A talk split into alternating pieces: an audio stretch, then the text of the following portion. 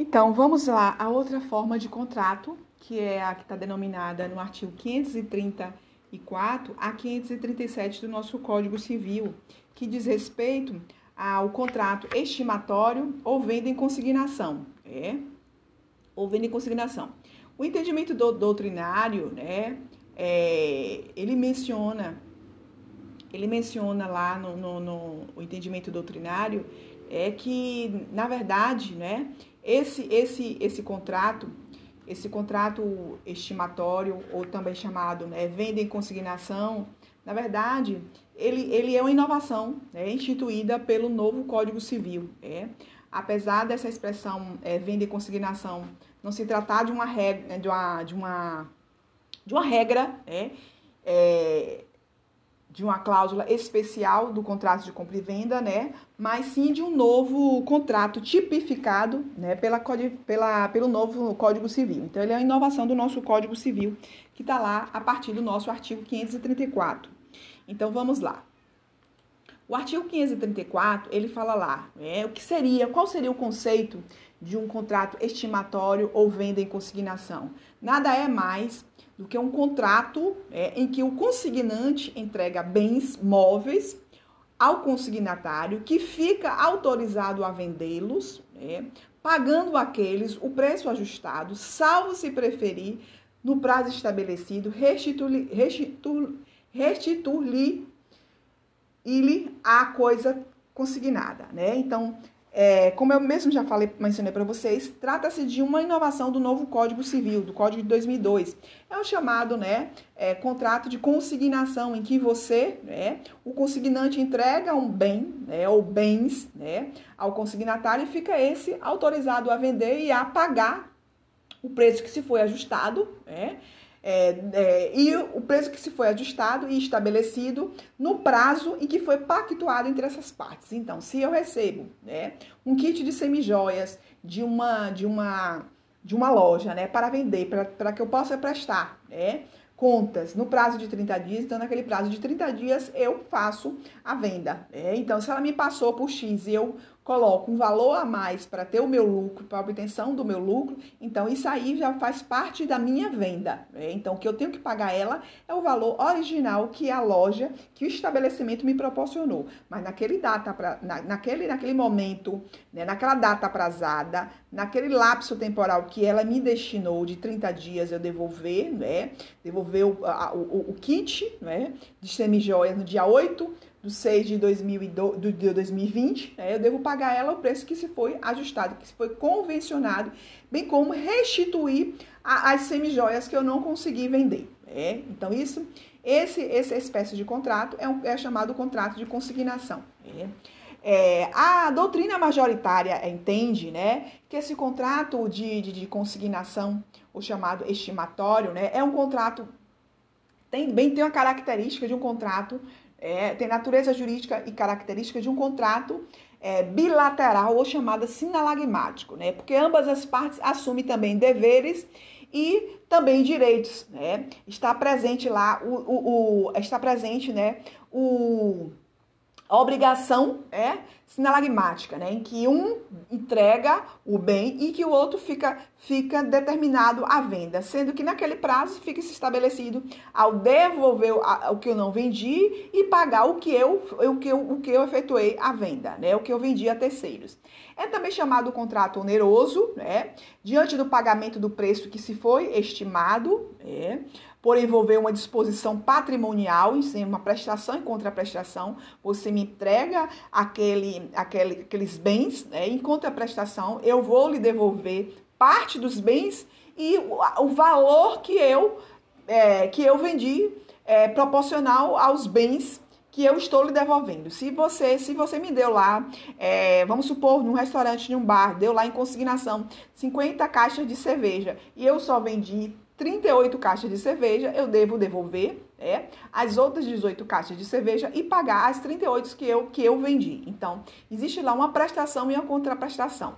É também considerado, né, para a grande maioria da, da, da doutrina, como contrato real, Por quê? Porque ele se aperfeiçoa com a entrega da coisa consignada, com a entrega do objeto consignado. Se nós estamos falando de um contrato em que se, em que se existe, né, em que se existe ambas as partes assumem deveres, né, assumem deveres, né, e também tem direitos, então a partir do momento que me entrega a coisa para que eu possa vender essa coisa, para que eu possa dispor dessa coisa, eu também tenho a obrigação de entregar o valor que foi pactuado naquele momento daquela vença. Né? Então é um contrato real, porque ele só se aperfeiçoa, esse contrato consignatório, quando eu, né?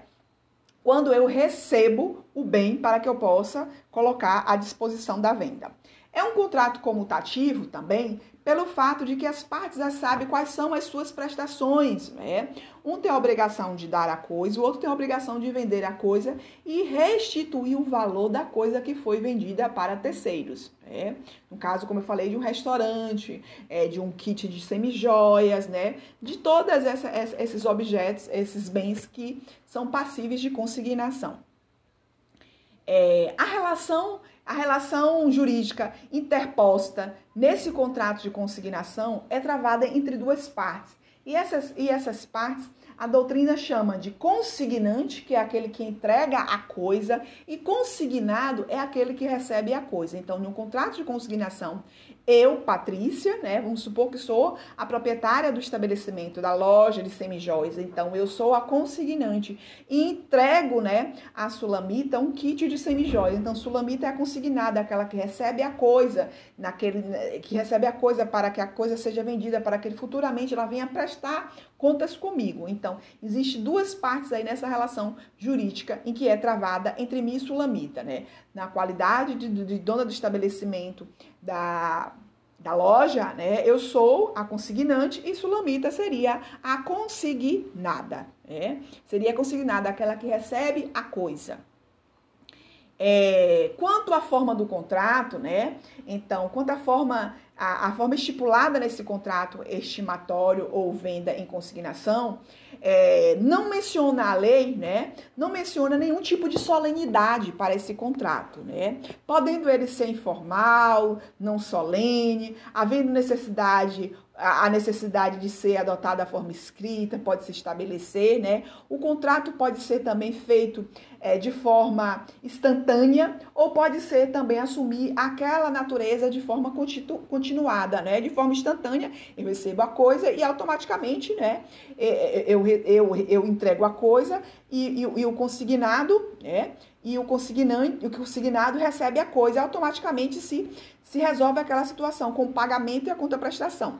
Já na, na, na, na, na prestação ou na pode também assumir uma, uma, um contrato continuado, é, vamos supor aqui né, que todo mês é, que todo mês eu venha fornecer determinadas caixas de, de, de cerveja para determinado bar. Então aquilo ali fica, fica, fica numa modalidade de quê? De um contrato continuado. Né? Instantâneo foi uma única vez ali se, que, se, que se pactuou aquele negócio jurídico, e se for de forma continuada, todo mês.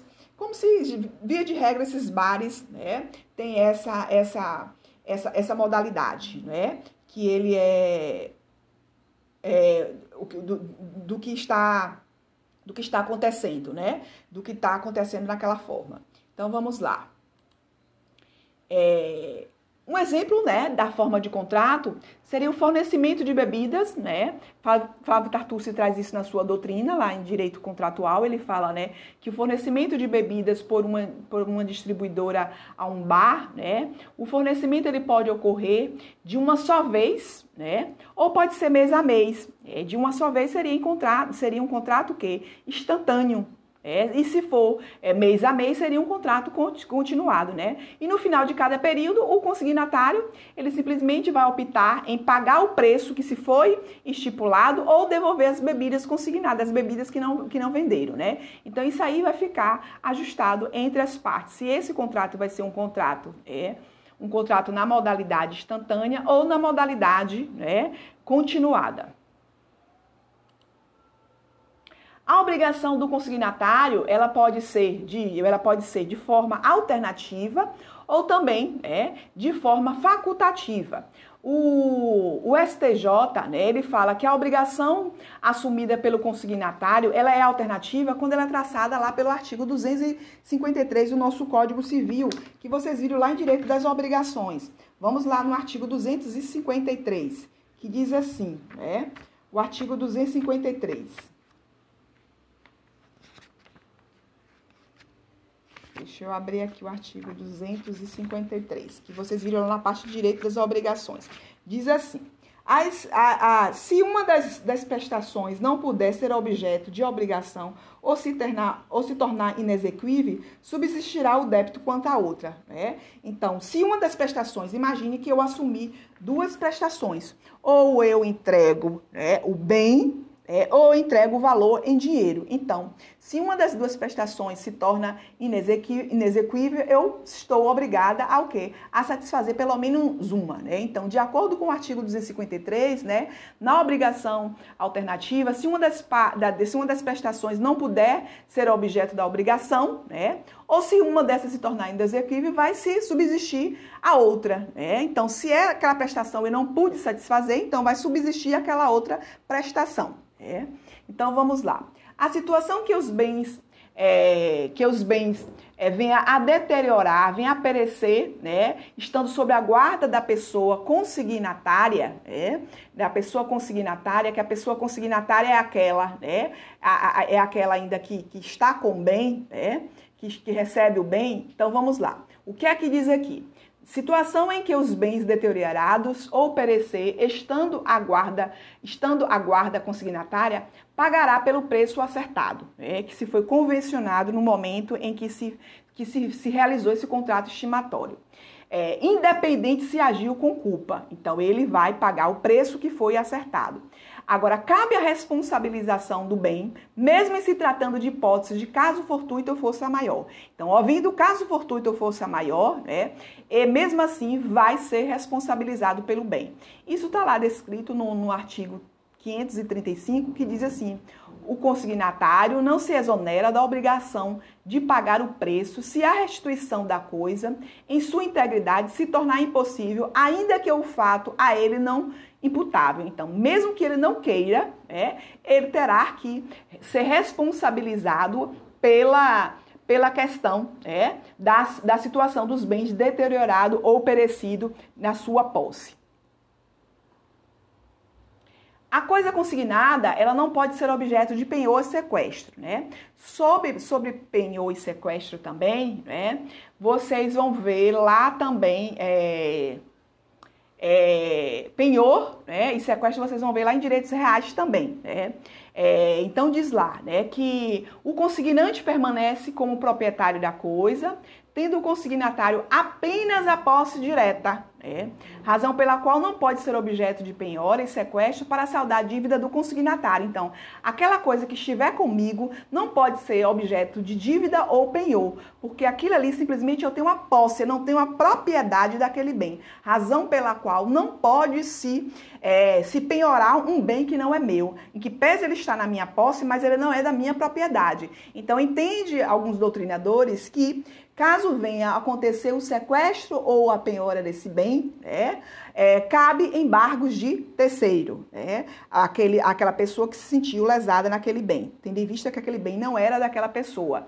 Imagine que eu dou em consignação é, um bem para, para João, é? E aí, de repente, é, João fica inadimplente com o banco e o banco vem a, a, a penhorar este bem que é de supostamente é de João, entende que é de João. Aí vem eu, que sou a verdadeira proprietária do bem, e digo, epa, não, esse bem é meu e não de propriedade de João. João só simplesmente só tem a posse, ele só tem o uso, o gozo e a fruição. Eu tenho todos os poderes inerentes à propriedade, que é o uso, o gozo, fruição e a alienação. Então, nessa situação aí, eu tenho direito a, a reaver o meu bem que foi apreendido ou sequestrado por essa questão, né? Então, cabe aí, nessa situação aí, os embargos de terceiro, né? E não pode, o, o artigo 537 diz que o consignante ele não pode dispor da coisa antes de lhe, de lhe ser restituída ou de lhe ser comunicada a restituição. Eu não posso dispor da, da coisa sem que antes, né, é, sem que antes é, lhes venha a ser restituído é, o bem. É? Então, eu, eu a, a, a, o consignante é aquele que efetua a entrega da coisa, né? Então aqui está dizendo o seguinte, né? O consignante ele não pode dispor da coisa, né? Antes de lhe ser restituída. Então eu não posso vender a coisa antes de me ser restituída por aquele consignatário. Então por quê? Porque é necessário que é necessário que eu, que ele, eu tenha restituído essa coisa para que ele possa dispor dessa coisa, para que ele possa realmente alienar este bem. Beleza? Então, esse nós estamos falando de uma modalidade inovadora que foi introduzida pelo nosso Código Civil de 2002, esse tipo de contrato, que é o contrato estimatório ou venda em consignação. Gente, o meu, o meu celular carregou um pouco, no entanto, a minha bateria do meu do meu do meu computador acabou, né? E agora, justamente agora, terminamos a nossa aula. Então, falamos da outra modalidade. Na próxima aula, nós vamos entrar, é, nós vamos falar a respeito do contrato em. É, nós vamos mencionar a respeito é, do contrato de doação, beleza? Que é a partir né, da doação, que é a partir do artigo 1538, que nós vamos falar a, a respeito da, do que é doação, dos requisitos para doação, né, qual, quais são os requisitos, a formalidade para a doação, né, sobre a questão da renúncia, sobre a questão do, dona, do donatário, do doador, sobre a questão do, de, de ser capaz ou incapaz, nós vamos falar a respeito ainda, né, de quando é que é considerada nula essa doação, né? E nós vamos mencionar também é, a revogação da doação também, a possibilidade da revogação da doação. Quais são as hipóteses de, de, de, de, de ser passível a revogação da doação, beleza? Um bom final de semana para vocês, um abraço para todos.